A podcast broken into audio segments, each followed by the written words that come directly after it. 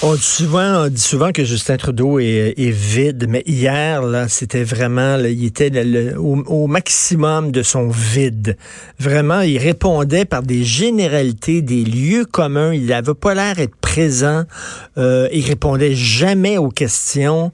Je le trouvais totalement off. Et hier, plus que jamais, son côté superficiel, son côté euh, manque de substance apparaissait de façon claire et nette. C'était vraiment le très, le très gros perdant du débat.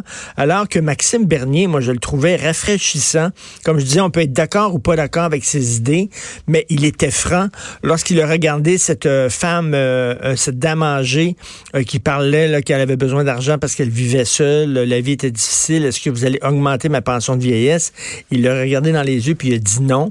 Je m'excuse, moi, contrairement aux autres qui vont vous dire, oh, oui, c'est bien de valeur que vous vivez, ben, c'est certain qu'on va augmenter votre pension. Et je regarde le déficit, je regarde la dette, ça n'a pas de sens. On peut pas s'endetter suffisamment. Je suis désolé, madame, il va falloir régler notre problème de déficit et d'endettement avant de vous donner des cadeaux. Eh ben, ça, c'est le fun. Un politicien qui nous parle des vraies affaires, qui nous parle de la vérité, qui nous regarde dans les yeux qui nous ment pas. Est-ce qu'on est prêt à avoir des politiciens comme ça? C'est ça la question.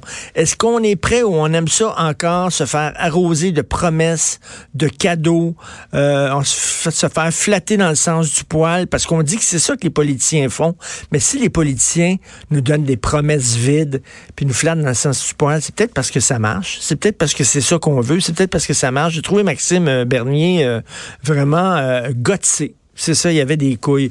Euh, euh, je veux. Tu as un extrait, Fred, de Maxime? On écoute ça. Et ce n'est pas en dépensant l'argent du gouvernement que vous créez la richesse. On a vu un million d'emplois créés. Je vous avais menti quand le Globe Mail a sorti l'histoire. Vous avez menti quand vous avez dit que Jody Wilson-Raybould n'a jamais pris ses écritures. Et vous mentez aujourd'hui. Vous êtes une menteur compulsive. Il est où ton plan? Tu ne vas rien imposer. Tu ne vas même pas gagner en bourse. Un, beau petit montage. c'est chien, ça. Tu vas même pas gagner en bourse. Hein? ah, t'es bien, comme ça, toi. Et toi, Andrew Scheer qui dit ça, on verra. Je veux vous parler d'autre chose. Dans le Daily Mail, ça, c'est pas un, site Internet obscur, adepte de fake news. C'est le Daily Mail. C'est un quotidien réputé en Angleterre. Il y a cette histoire d'un homme qui a changé de sexe. C'était un homme, il est devenu une femme. Et finalement, il n'a pas aimé ça. Il a regretté son choix. Il est redevenu un homme.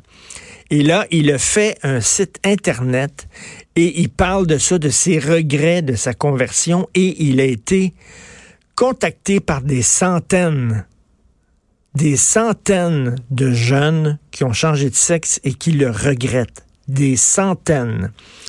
Émilie Dubreuil, la journaliste de Radio-Canada, après une enquête de plusieurs mois, a fait un reportage là-dessus en disant qu'il y en a beaucoup qui changent de sexe et qui le regrettent. Elle s'est fait traiter de tous les noms par le lobby transgenre en disant que c'était écœurant puis qu'on peut pas dire ça, puis c'est de la transphobie. Ben, je suis désolé, ça existe, c'est les faits. Et il y a une femme, une chercheure américaine qui a fait une étude totalement objective avec des gens qui ont changé de sexe et qui l'ont regretté. Et elle dit que souvent, ces gens-là répondent à une pression de leur père, t'es jeune, c'est cool, c'est le fun, changer de sexe, c'est tripant, c'est dans l'air du temps, c'est à la mode, wow, on va avoir une amie transgenre, c'est bien le fun. Et là, tu te sens intéressant, blablabla. Bla, bla, et là, tu prends cette décision-là, une décision qui est quand même grave. Et je dis pas que tous les transgenres euh, le regrettent, mais il y en a. On a-tu le droit de le dire? Il y en a.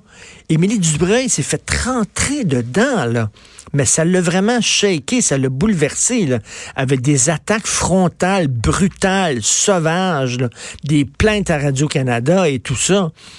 Et elle s'est dit, elle, je pense, elle, a déjà fait des reportages, je crois, sur le crime organisé, parce que c'est jamais fait écœurer comme ça. C'est un lobby qui est très, très fort. Puis là, ça a l'air qu'on ne devrait pas dire ça.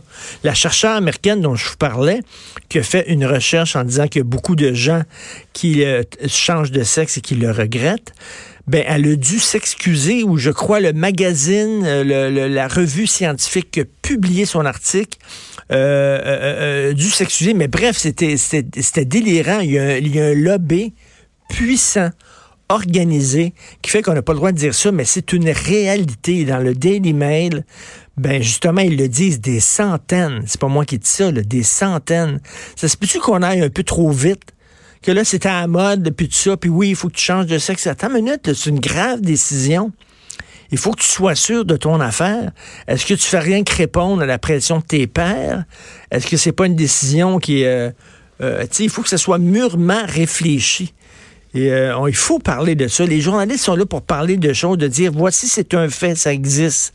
Mais non, mais ce lobby-là, c'est un lobby qui est vraiment fort. Moi, les, pires plaintes que j'ai eues dans mes chroniques du Journal de Montréal, c'est quand j'osais critiquer du bout des lèvres le lobby transgenre. et boy, je vous dis qu'ils sont organisés puis ils vont pas de main morte. Vous écoutez politiquement incorrect.